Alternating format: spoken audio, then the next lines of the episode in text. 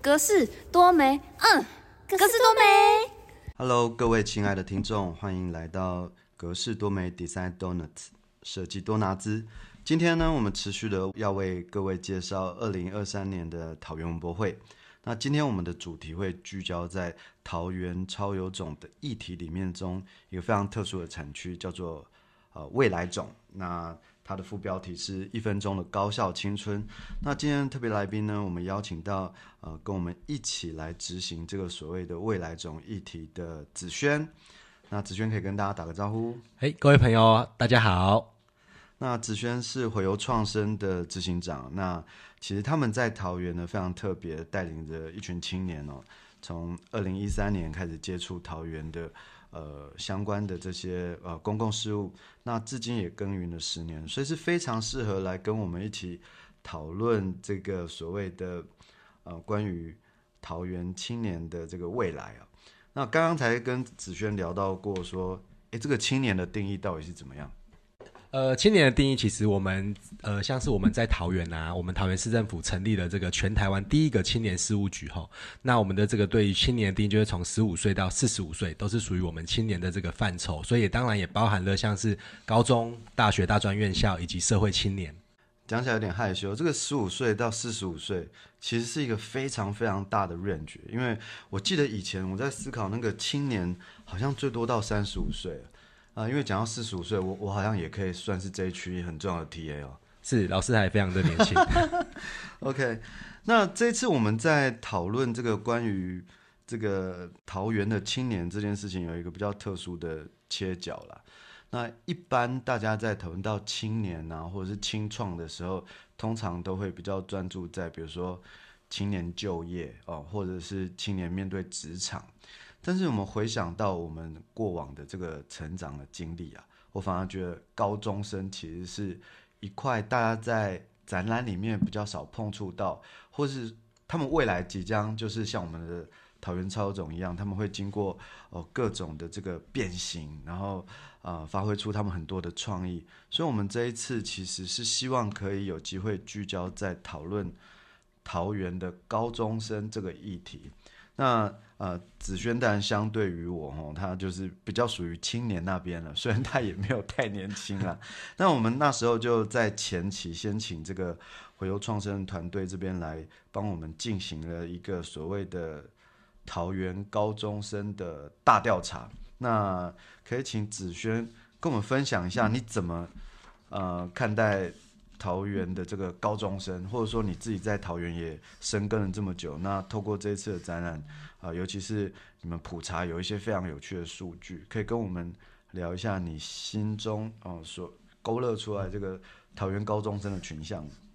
好，那其实讲到桃园哈，大家都会知道说，其实我们桃园分成北桃园跟南桃园。那当然，在南北桃园的差异性上，最大就是除了地理环境的位置的差异上，其实在族群上其实也蛮特别的哦。因为像是北桃园其实是以闽南的聚落为主，那南桃园的话就是以我们客家聚落是比较大众这样子。所以当然在这个呃学生的这个组成的族群就会不不太一样。那当然生长的环境背景也会影响到他们在就学的时间，他的一些表现上。那这一次其实我们在做这个呃桃园青年调查的时候呢，我们也邀请了一位我们在地呃非常棒在耕耘青年这一块的这个初二行销团队吼。那他们过往呢也是在协助呃辅导帮助我们这个桃园市政府的青年事务局在做这个社团的一些相关的辅导，所以我们邀请了这样的一个年轻团队跟我们一起进行这个青年的大调查。那在调查的过程中，其实我们发现非常多蛮有趣的一些呃数据哈，包含像是在我们整个调查的过程中，愿意参与这一个呃调查的比例，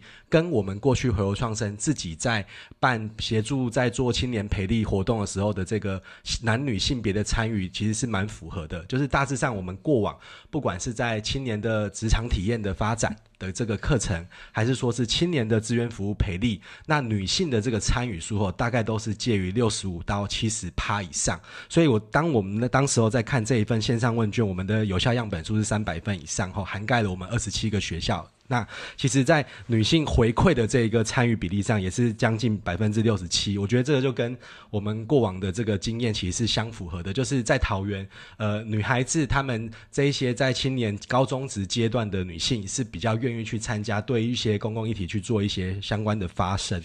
那其实，在这样的一个呃调查下，其实也非常多的一个这个比例后，包含我们这一次其实呃桃园文博会，我们希望是以一个创作的一个形式，去跟我们的高中职社团来去做一些相关的合作。那我们发现，在目前的这个调查上面，大概有将近七十七成以上的年轻人，对于社团的活动都是非常有兴趣的。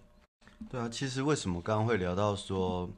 啊高中社团这个议题？因为大家知道，其实我们刚刚讲说，呃，如果我们稍微讲年轻一点族群，这个十五岁到三十五岁的这个年龄层啊，那很多人都说高中生其实是青年成长过程中一个蛮重要的转捩点，尤其是他们面临这个成年之前跟之后的心理变化跟成长的压力，然后在学校里面有体制哈，那社团仿佛像是一个出口一样，我们可以呃听到非常多的，不管是已已经在职场工作数年的，或者在所谓文创产业发展的人，他们在聊天的过程中，常会提到说：“哎，我高中可能是吉他社，我高中是校刊社。”那你会发现这很有趣哦。他们大概十五岁到十八岁接触这个社团活动，但是隐隐然好像在他未来的这个职场的这个 approach 上面，就会跟他大概十五六七岁的这个社团。非常大的的关联性，还不一定是所谓的呃这个数理化这样子。那所以我觉得我们这一次其实讨论高中的社团有几个蛮重要的议题啦。那第一个是说，哎，我们有没有机会在啊所谓的文创博览会的这个众人参与的局里面，然后把这个高中生的这一块啊把它浮上台面，让大家看看所谓哦。未来的主人翁，他们到底拥有什么样子的创作能量，或者是啊，他他们有什么样子还值得被大家挖掘的部分？我们常常不理解他们嘛，所以这一次其实我们的主角反而不是呃策展人或者什么，我们希望把这个发球权啊转回到这个呃桃园的高中生上面，这样。那嗯，其实为什么桃园会？刚刚我讲说桃园是一个。呃，应该是非常前端在处理青年事务上面，不管是在他们政策上面或社团的参与上，其实都有一些呃相关的活动。那子轩可以帮我们呃介绍一下，你在在你的呃这十年来在桃园的观察，那你们是是否跟比如说青年事务局啊这边有一些针对高中生的这些活动？我们桃园市政府青年事务局啊，自二零一四二零一五年的四月一号成立青年事务局之后，其实至今已经第九年了哈。那其实过往呢，我们局里这边呃，包含了像是有综合企划科，它这一个科主要的业务就是针对我们高中职大专院校所有的社团去做一些培力的相关计划。呃，像我们自己年轻的时候念高中的时候，当我们要办成果发表、办活动，我们都要很辛苦的带着所有的干部到商圈、到店家去进行拉赞的一个动作。但是自从青年事务局成立之后，有了这样的一个相关的补助计划，呃，也后续也成立这个社团辅导的办公室，必然是一站式的。服务让我们的呃这些呃年轻的学生们，只要未来想要办活动，只要到青年局，就有相关的专业的人士帮他们协助做辅导，指导他们，包含企划书怎么写，活动怎么办理，硬体怎么去做沟通，一些后续的辅导都会做得相当的完整。那另外一个科呢，叫做公共参与科，那这一个科主要是针对我们就是呃青年的公共事务的培力，包含可能对社会的议题有兴趣，包含你对 SDGs、对 ESG 或者对相关的一些议题有兴趣，我们也会进行辅导，然后会定期办这样的一个相关的志愿服务的课程，从基础训、特殊训到营队，呃，让我们的高中生、呃大专院校生都可以很快的去接触志愿服务。那另外一个科室就是呃我们在讲未来年轻人就业最重要嘛，所以我们有一个呃职涯发展科。那在这个科室里面呢，主要的业务就是针对青年他的一些未来的一些就业的媒合也好，或者是一些呃潜能的探索，呃，包含有很多相关的一些计划，都会在协助我们年轻人未来在做就业与创业。那子轩自己是在高中念，呃，在高中的时候是在桃园就读吗？是，呃，在桃园念内地高中。那你要不要跟我们聊一下那时候社团对你有没有造成什么样子特殊的影响？是，呃，因为念高中的时候很喜欢篮球啦，所以我们的社团就是参与这个运动型的这个呃社团，所以当时候当然最后也没有成为一个篮球员哦，对，但是我觉得其实高中在呃参与社团，我觉得对我来说，呃，也对一些年轻的学来说，最重要是人脉的累积啦，因为毕竟你参加社团的时候都是跨班级或是跨年级，你可以认识不同的学长姐、不同的同学，那可能在学业之外也可以学习不同的东西，交换不同的一些对呃对。生活的的一些观察，嗯，的确，我记得我高中的时候是校刊社的，这校刊，也许因为校刊社的原因，所以对于这种呃团队合作或者是所谓的企划，其实现在想起来，自己自己现在做这个策展这个行业，好像隐隐然的也有一些关系，但是比起现在我们啊，尤其是这次接触到桃园高中生的生态，会觉得跟。跟我们呃那时候的高中生资源多了非常的多，那也因为这个关系，我们有请这个子轩，我们在展览的前端呢，我们做了一个叫做高中生的学长姐的一个大分享，这样。那当初在做这样子的企划的时候，呃，子轩是怎么去选择这这些学长姐？那他们他们回馈出来的反应是什么呢？是，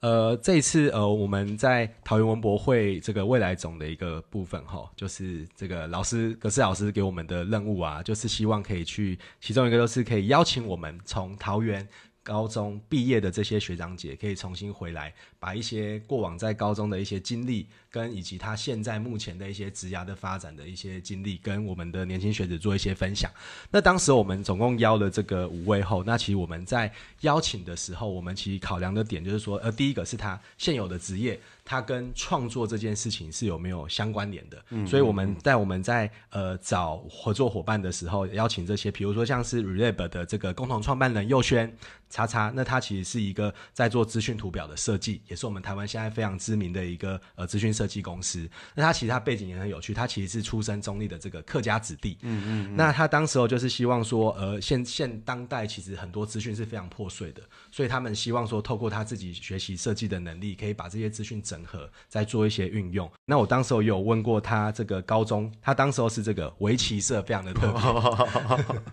对，那当时我们在访谈的时候就问了叉叉说，哎，你当时候参加围棋社给你的一些呃这个想法跟成长的内容是什么？他要说，其实围棋是一个可以帮助他去做思考，因为围棋下棋是一个很静态的活动，但是他大家参与的人，他的共同点就是在做思考这件事情，所以也对应到他未来他的呃现在在做资讯设计，他很多时候他都要去思考这一些这么破碎的资讯要怎么样去做一些相关的一个整合，所以叉叉给我们的一些经验分享是这样。子，那其实我们还有一些很特别，像比如说我们出身大溪的这个插画家左轩，那左轩老师他本身是一位漫画家，那大家也都知道这几年我们大溪这一个呃普济堂，我们的关圣帝君在做大溪大喜相关的活动是非常让人家所知的哈，所以当时候左轩老师在做这个描绘家乡的漫画作品《神之乡》，在二零一五年的时候，他就是透过他自己对家乡的一些生活的观察，然后让笔下的漫画角色去执行他自己的一些相关的梦想，所以他他有。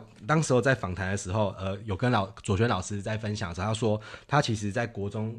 高中的时候最喜欢的科目就是历史，所以这个历史这一个科系对他影响非常的深，所以也跟他后来的创作的一些背景是相当于相当接近的。那其实整个学长姐的计划下来呢，我们有发现到很多学长姐给后辈，就是现在还在念高中这些年轻学子的，呃，有一个共通点，就是说，呃，希望这一些学弟妹们在面对困境的时候，呃，不要去逃避它，而是勇于去思考，去进行克服，就是不要逃避。我发现，呃，每一位学长。几乎在访谈的最后都有提到这件事情，我觉得这个也回归到他们的特质啦，就是这些我们这一次邀请的访谈的伙伴，这些学长姐，他们目前的工作主要都是在做跟创作有关，不管是刚才提到的资讯设计也好，呃，漫画，还是说平面视觉的设计，还是影像的设计，那在在都是显示他们就是平常的工作都是很需要去做到思考这件事情的。对，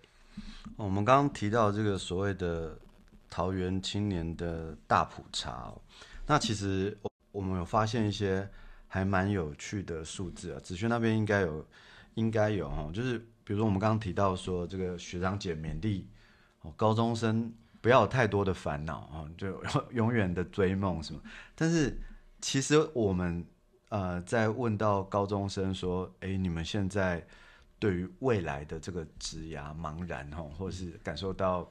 呃不确定的这个程度，那，大概有百分之八十以上的学生可能都认为，哎，我现在其实还不是太理解自己的未来什么。那呃，我们当然会用青春活力什么来形容高中生，但是我觉得其实他们自己的内心有蛮多我们好像不是这么理解的小世界这样子，所以其实这一次的呃题目其实就会希望提供给观展者一个角度，就是说，其实我们常在谈创意啊文化或者是活力，但是我们去看呃一个城市的时候，可以透过比如说像高中，它是一个。很重要的一个，呃，你你你的人生的转捩点，或者说，可能是你前期很重要的个养成。那我们也透过呃这个方式，可以去理解所谓高中生他们在意的事情是什么，他们对于校规的看法，他们认为啊有什么样子的的的学程其实是可以被剔除的，或者说他们认为社团有没有机会放大成一个。呃，更更具有呃未来发展性跟影响力的学程。那我不知道子轩在我们最后最后呈现出来这些数据上面有哪些东西是你原本哦，就算你那边待个十年，你可能也还没有想到的，或者特别有趣的几个数据可以跟大家分享。好。呃，顺着格子老师刚才提到，就是说高中生他们其实现阶段在烦恼一些事情。当然，就是我们从后端的数据来看，后就是没错，的确在八成以上，就是年呃这些高中生们对于课业，然后将近七成以上对于未来，其实是相当于茫然的，就是还在找寻他的一些目标。那有一个数据，其实我觉得非常特别哦，就是居然有将近四成以上的这个高中生对于感情。他是有一些想法在的，什么意思？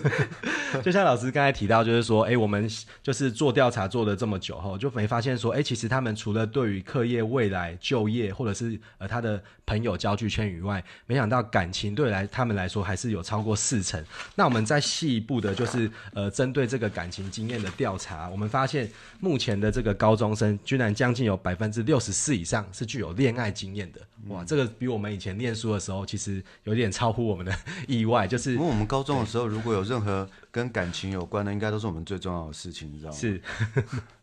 对，那我们再看细一点啊，就发现说，哎，现在小朋友啊，他们，我我们可以称为小朋友吧，因为我跟葛子老师已经快四十岁了哈。那我们发现，大概大家在初恋的年纪啊，居然是在十三到十五岁。哦，哇，这个已经下降到蛮早熟。国一到国二的时候，对，就是初恋的时候。那恋爱次数，我发现更特别哈，在高中生这个阶段，在恋爱次数有到两到三次，居然也超过四成以上。这个，这大概等于是一年换一次男女朋友的概念了，所以是非常有趣的一些观察后。所以我觉得，其实在这一次做呃高中生的调查之外，从最传统的数据，包含像是课业未来，或者是呃这个社团家庭之外，我们也发现了一些有趣的数据，包含在零用钱上面啊，有将近也大概有四成以上的小朋友对于零用钱是觉得不够用的。那这当然，其实我们自己年轻的时候也常常也是觉得说，哎，钱都要省着花，早餐这个钱都要不要吃，省下来买自己喜欢的东西。我觉得这个烦呃高中的烦恼事情还是非常的多。嗯，而且其实大家都有经历过这个阶段，嗯，那到了现在这个年纪，就会觉得说，哎，去回望一下现在的年轻的想法，其实是一件特别的事情哦。那其实我们这一次在展览的后端，其实也做了一个。非常有趣的事情，那就如我刚刚所说，其实我们一般在做展演的时候，会比较以一个精英式的规划啊，比如说非常完整的的企划，然后作品一定是要经过啊各种的这个所谓的后端前端的协作，那它当然会是一个很很精致的，然后非常有逻辑性的最终呈现。那我们这是反过来，是希望。在这个展区里面，就由这个桃园的高中生所自我组织提出作品这样子的概念。但在提出作品的概念，我们也希望说，我们有没有机会可以将呃已经在这个业界成熟的所谓我们把它称之为业师好了，或者是呃就是呃他们的投射哦，不管是我们这次找到两个非常优秀的团队，一个是台湾嘻哈音乐的圣殿，就是颜色唱片嘛，那另一个就是也是桃园在地，然后之后做非常多艺术表演的何日君再来，这两个非常呃在所谓的这个文创产业都都具有非常大声量，而且相对成熟的一个品牌来带领桃园的这个高中生共同的参与。那大家知道，其实桃园如果算高中职哈，全部加起来的话，大概就有三十五间。那这一次呢，我们呃参与这一次的呃集体创作的的高中生，呃总共来自十二间呃不同的学校。那在这里面，我们会发现几个蛮有趣的事情，就是第一个，我们在呃执行这样子案子的时候，其实一开始当然也是带着一点忐忑不安嘛，因为大家知道我最常教的其实是大学生，我是还没有教过高中生，但是我会发现其实他们呃不管是迪拉在在跟我分享说，他们一开始是用一个第第一堂课是一个。职场教学就是你想象你以后如果真的走音乐这一行，或者你走表演艺术，像何日君再来，那我们用引导的方式，那这个业界可能会面临到的问题或他们的想象是什么？我们直接在呃这个阶段就借由这个所谓的这个最真实的这个案例跟这个职场经验跟学生做一个对谈。那第二个呢，就是说那就进到他们现在在。社团相关的这个发展，哦，比如说，呃，不管是呃康复社，不管是这个热舞社，哦，不管是这个西颜社，或者是热音社，这样，那我们找这些社团的人，当然就是第一个是他们呃本身就对创作有一个比较呃比较企图心的能量啊。那第二个也也就是想试想试探看看说，那如果今天我们把原本制式的课纲这样子的东西，然后反过来以社团当成一个主体的话，学生他们会呃产出什么样子的东西？那呃子轩对于我我我们这个计划在执行的过程中有什么样的观察？是。呃，刚才陈如老师说的哈，就是说这一次我们邀请的这个创作计划是十二个，呃，是其实它是一个跨校，哦，都不会局限在同一间学校，不同的来自不同学校的。其实这件事情很特别，我记得以前我们大概真的只有在联谊哈或惩罚的时候才会做所谓的跨校的认识，但是这一次真的他们在组织的时候，你会发现社团就有点像是一个司令塔，他们其实好几个学校之间都有是。联盟关系，或者是他们他们假日或什么，真的是一个跨校的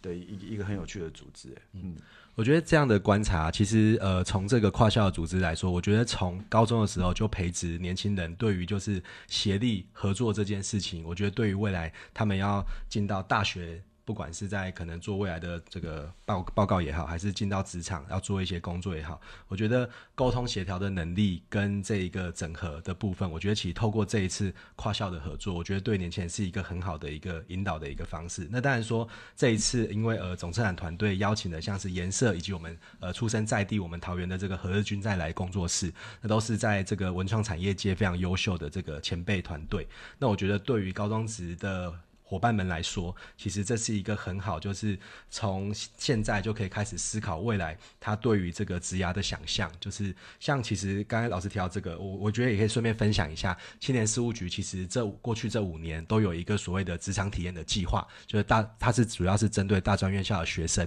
那其实在这个计划里面，每年都会邀请三十组不同的企业或者是品牌来去呃担任这个职场的导师，带领我们在这个每一场课程都会有二十。名的学生来到进到这个企业的场域，然后学习他的一些和品牌企业精神，或者是直接到他的这个现场去了解企业日常的一些运作以及工作方式。那其实很幸运的，其实我们在前年也有跟格斯展车这边合作，到老师的这个阳明山的这个实验山屋里面有一个职场体验的合作计划。那当时候我们其实也是邀请的，像是我们呃中原大学这一些建筑景观背景以及一些相关设计系的一个社团来去做这个参与后。到现场去。那其实后续的回馈，其实对于年轻人，我觉得他的想象是有被打开来的。所以，呃，回到这一次未来总的一个创作工作方的一个计划，那有这样的一个很好的跟业界这个优异的前辈们学习的一个机会，我觉得对高中子来说，我觉得是呃蛮好的一个契机。嗯，我们这次其实，嗯，在执行这样子案件的时候，刚刚我讲过说，哎，其实前期是蛮忐忑不安的，因为当过老师都知道，其实学生不一定会乖乖交作业嘛，对吧？那其实我们这次当然也是觉得，哎，我们要，我们希望他们是自主学习，所以其实，嗯，其中当然如果大家认为在在这个学习的过程中，嗯，他他某个程度可能。中断创作放弃，其实我们也不会，我们也我们也不会怎么样因为其实就就学教育这件事情，其实社团它本来就是要有兴趣。那其实我一直在想一件蛮蛮有趣的事情，就是说我们在业界我们在看所谓的成熟到底是什么意思？如果以表演工作者或者是所谓的音乐创作者，其实重点是他们的作品嘛，这样。比如说我最近非常喜欢的。New Jeans，他们其实就是十六岁到十八岁，基本上就是一个高中的年纪。但是你看他们的表现，当然在呃这个专业团队的的培植下面，他们培植可能从从十三岁就开始，十五岁开始，所以某个程度投入职场这件事情，到底要不要我们把它规划成国中、高中、大学、研究所投入职场？那在在我们现在习惯的这个教育体制下，当然是哦，你好像开始工作，大概就是一个二十二岁啊。如果是大学毕业，但你想想看，如果你你有一颗创作种子是在十五岁左右，就有人开始发现它、呵护它，那也许台湾也也也有机会出现一团像 New Jeans 这样子的的的团体啊。那讲到这个，就是。呃，如果回到我们这个在带领这个呃，不管是肢肢体展演的表演，还是军军在在跟他们的互动，或者是颜色，其实他们的导师都有跟我们回馈说，哎，这跟他们想象中的高中生真的蛮不一样。你想想看，嘻哈音乐这件事情哦，以前我们要学音乐啊，我我们首先就会想说，哎，我我有什么样子的途径？如果我是一个高中生的话，我不知道你高中的时候接触音乐，我们可能就是去西门町买一些盗版唱片啊，或者是我们可能很难很快速的在呃网络上面去找到这样子的东西。但是现在相反，我觉得呃，比如说我们在讲一分钟的高校群，为什么是一分钟？因为其实一分钟还嫌长哦。现在不管是 TikTok 或 IG 他们的这个所谓最最流行的这个短影片，其实这个工具他们已经。比我们更敏锐的在使用，而且这个就是他们日常生活的一部分。所以其实这次的展览，我们也不希望是他们做了一个在他们的这个日常里面是违和的作品，是希望跟他们原本的日常在使用就有相关的。那不管是音乐类的创作，哦，舞蹈类的创作，然后最后他们会以一个有点像。短影片的方式，然后在现场就直接做出展演，可能是在讲他的高中日常，可能是他对于桃园的人事物的不满，可能是他对于感情的抒发。那我觉得在这里其实是，呃，也也许是很多人第一次看到这么多高中生的呃内心的东西，在经过转化而成的作品。我觉得这件事情其实，在哦，过往不管是我执行过的展或看过的展，里面是一个很很特殊的一个现象。嗯，那嗯，其实，在哦刚刚刚讲回到这个呃，有这个职场非常优秀的老师在带领他们的过程中，哦，他们特别有提到一点，就是他们的学习能力其实非常非常的快。对，刚刚讲到音乐，比如说现在有非常多的 A P P 可以下载，你可能在家里面，如果你真的呃，对这个领域有兴趣的话，你可以很快的找到一些自己做 bits 的方式，或者是你在表演艺术，你可以看到非常多呃不同的剧团在各种不同大小的这个展演场所里面，他们所做的演出是什么？那我一开始我们会觉得说，哎，这个东西可能是非常像学生作品哦，就是比较粗糙一点，当然会有。但是很多人做出来的东西是会让我们觉得，哇，这个这个居然是现在高中生已经做出来的水准。那甚至有时候我都会觉得，呃，跟大学生已经不遑多让了。所以我觉得挖掘高中生的这个能量，其实是我在在执行这个展览里面，呃，其实没有想过的这样子。OK，所以子轩，你看看了这一次他们即将在这个台文博会的这个未来种这个展区展出的作品呢，你有什么样子的观察？是。呃，因为我们团队长久以来都是在桃园扎根这个青年培育这个部分，所以我们也会透过不同的计划，然后去观察来自不同年龄层、不同学校的一些呃年轻人们。那其实透过这一次未来总创作工作方法观察，发现其实呃这些小朋友现在呃学习上他们使用的一些工具，跟我们当时候在念书的时候其实是完全不太一样的。因为社群媒体的发达，他可能从 YouTube 上面可能找到合适的呃达人，教他们做一些比如说。影片的制作、音乐的一些创作、词曲的一些创作教学，我觉得他们取得创作的这一个养分是非常的充足的。所以，其实在这一次的成果里面，刚才陈如老师有提到说，诶，很多很多学生们的作品其实是已经接近大学生的一个水准。那我觉得这时候就是呃，对应到就是说，在他们这个年纪就有可以得到这样的一个资源，我觉得跟我觉得很庆幸，就是说，呃，现在年轻人已经有这么棒的资源。那这些来自跟我一样成长在桃园的。呃，学弟妹们，未来一定他们的在未来的创作上，我觉得是很很非常可以期待的。那我们蛮好奇，就是说，哎，你在这个桃园啊，关注这些公众议题也也十年以上了。如果有机会的话，你有机会参与这个高中的学程的改造的话，你你有你有什么样子的想法？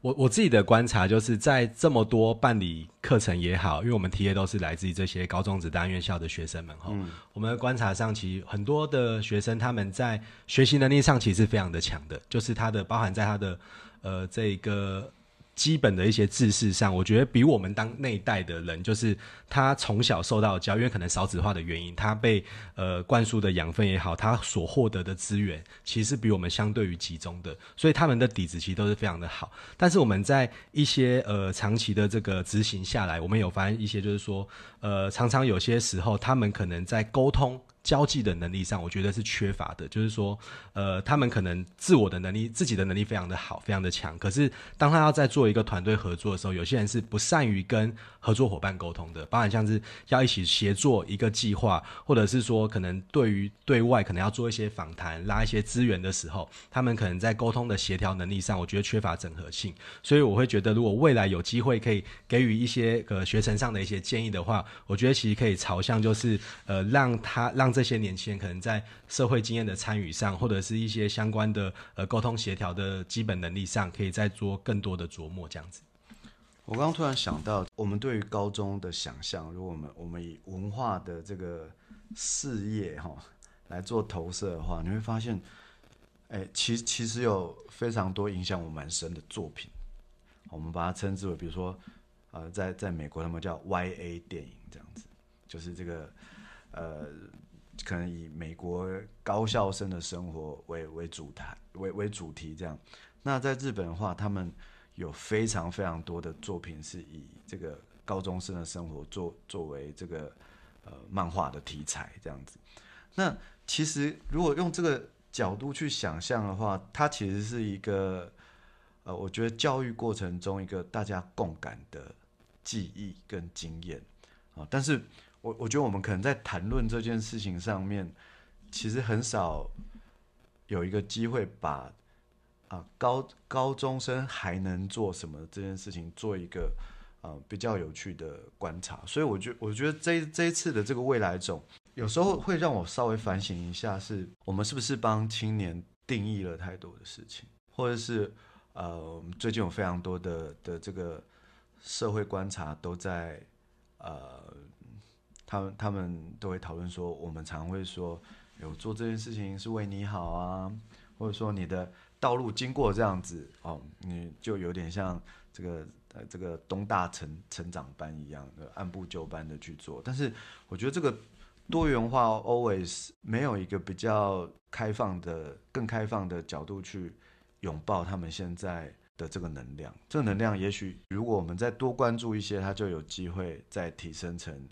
另一个程度，这样子。嗯我觉得不用等到大学，其实。哦，那我们现在回回过头来谈一谈这个未来种这个我们所擘画的这个这个一个空间。那大家知道，其实高中生活中，我们大概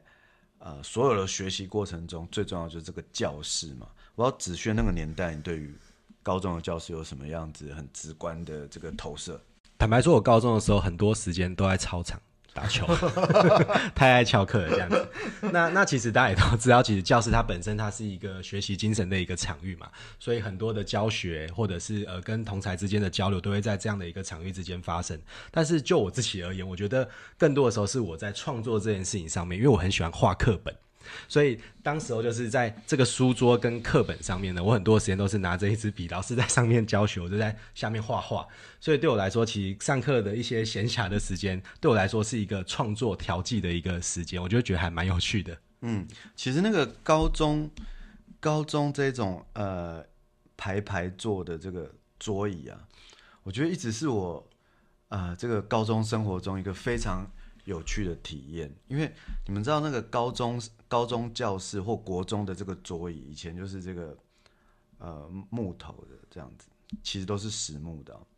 那我们这一次其实有特别去走访几个高中，因为我们希望把这个场景打造成你一进来就呼唤回你那个岁月的的的东西。那也非常感谢这个中立高中，那最后他们支援了我们很多，可能是两三倍钱的学姐就留下来这些木质课桌椅。大家知道木质课课桌椅有几个非常重要的特色，就是第一个，它它的大小基本上几乎跟你的身体融合成一体，它不会太大，不会太小，就刚好你你坐进去之后就是一个很端正的姿势。那第二个，我觉得是在那个年代，可能是台湾的木业呃资源非常的丰沛吧。其实那时候的师傅，我们在研究以前的课课桌椅啊，它都是采用榫接的方式。其实这是在现在，如果我们重新请呃我们的木工的师傅打造一模一样复刻桌椅，其实是非常的不容易的哦。大家看，然后就有一个抽屉，然后一定要有一个凹槽去去放笔这样子。那我觉得这个都是呃，不管是我从我爸爸妈妈到我，甚至现在依然在学习的这些高中生，有时候都还在沿用这样子的桌椅。那我们就把这样子的桌椅当成一个物件，这个物件有点像时时空胶囊一样。那虽然我知道现在很多高中生他们开始会采用这种这个连桌呃椅连桌的这这种方式，但是他们的仓库里面其实都有四五代学长姐之前用的桌椅。有一个最神奇就是它它几乎不会坏掉，你知道这个秘密吗？就是 我们的家具很容易被淘汰，但是高高中生教室的桌椅，我觉得很有台湾精神呢这样。所以其实我们在展览里面呢，就特别有这个呃中立高中提供了我们非常好的这个展览素材。那我们将这样子的展览素材呢，呃，发挥在这个空间里面。你一进到这个展场，你就会觉得觉得你进到了一个很有趣的这个，我们把它叫做有种学员这样子。你进到一个呃学生的生生活场域里面，然后每一张桌子都有他们写下他们对于未来哦，对于体制哦，对于这个自己的啊职职业的的想法。每个人都有一张像考试卷的东西一样在在桌面上啊，有的有配合他们创作的影片，然后后方当然有个经典的大黑板。那这大黑板呢，其实也呈现了一个高中生的群像，他们会用第一人称的视角来告诉观展者他所喜爱的的东西是什么，他所不喜爱的东西是什么。那么希望借由这样子呃，直接进入桃园高中生的呃生活场景里面去体会到他们眼中的桃园到底是什么。比如说，其实我我我们有一项小小作业，就是请他们每天拍一张照片，然后有上传到 IG 的方式，到时候大家可以看到超过一千张以上的这个生活集锦，然后就呈现在你面前。那也希望借由这个方式，可以将呃所谓的青春活力，这个离我已经有一点久远的这个 part 呼唤回来，这样子。嗯嗯。呃，我觉得其实呃，格式展测这一次在做未来总这个呃策展的一个方式，我觉得我觉得自己觉得最有兴趣的是黑板这件事情哦，因为其实过往在教室里面黑板。对我们来讲，就是呃，老师传递这个授课资讯的一个媒介。那但这一次在这个展场的创作过程中，我们把学生们的群像，或者是他日常的一些创作的内容，把它翻转到黑板上面。然后，当我们的观展民众进到这个展区的时候，其实呃，民众是可以从黑板上看到、读到的是。当下在桃园念书的这些高中生们，他们的一些对生活的想象、对创作的一些期待，我觉得是非常有趣的一个策展方式手法。哦，其实那时候在安排黑板这个桥段的时候，非常担心会不会现在高中生会不会都用电脑或者是这种可以换页的荧幕这样，所以那时候到呃桃园的这个高中实际访查的时候，看到板擦跟粉笔。眼泪才能掉下来，这就是我的高中这样子，所以我觉得这一次在在这一次的这个呃未来总这个一分钟的高校青春里面，非常期待呃民众未来在观展的过程中呢，你们我们可以稍微去重新想象说，我们怎么看待十五岁到十八岁？那我们除了清创之外，我们可不可以看到他们？刚要对于这个外界探索的这个非常关键，然后有能量的这个区间，然后将我们讨论文化也好，我们讨论产业，我们讨论呃创业这件事情，可以将我们的时间轴再往前移一点，去揭开这个高中生非常有趣的这一群生物，这样子。嗯，好，那我们今天的节目就大概呃到这边结束。那也希望呃各位民众在二零二三年的这个。十一月二十五号到十二月十号，可以来到全新开放的中原文创园区，它位于桃园的中立，然后在中原大学的附近。那期待到时候可以跟各位看看非常多不一样的精彩的作品。我是鸽子，谢谢，谢谢大家。